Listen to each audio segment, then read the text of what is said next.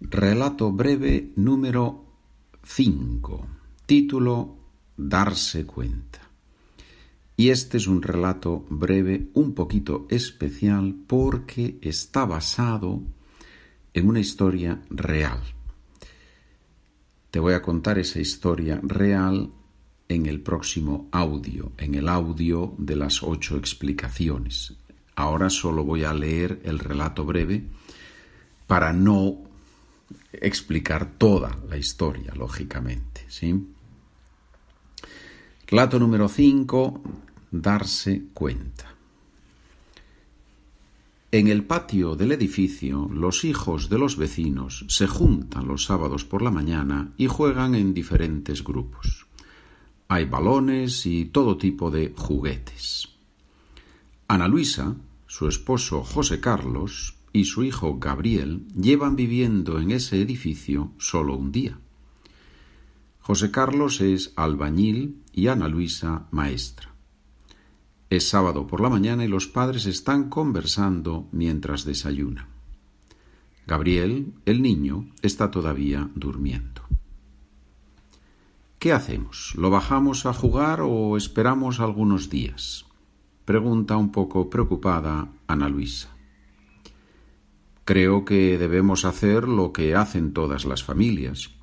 Bajamos con Gabriel y así conocemos a las otras familias, ¿vale? José Carlos es un hombre práctico y con mucho sentido común. No ha leído muchos libros, pero domina el libro de la vida. Su esposa deja pasar unos segundos y responde. Sí, claro, tienes razón. A veces pienso que es mejor explicar primero a las otras familias lo de Gabriel, y así es menos chocante. Ana Luisa, como buena maestra que es, está acostumbrada a explicar todo. Yo creo que por eso nos llevamos tan bien, Ana, dice José Carlos.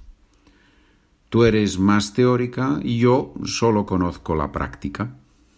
Es curioso porque normalmente las mujeres son más prácticas que los hombres, ¿no? Ana se ríe y en ese momento entra Gabriel con cara de sueño y de hambre.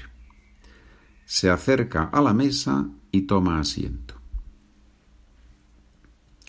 Tienes tu cacao aquí y además papá te está preparando unas tostadas con mermelada y mantequilla. ¿Está bien? La verdad es que Gabriel es el niño más bueno del mundo.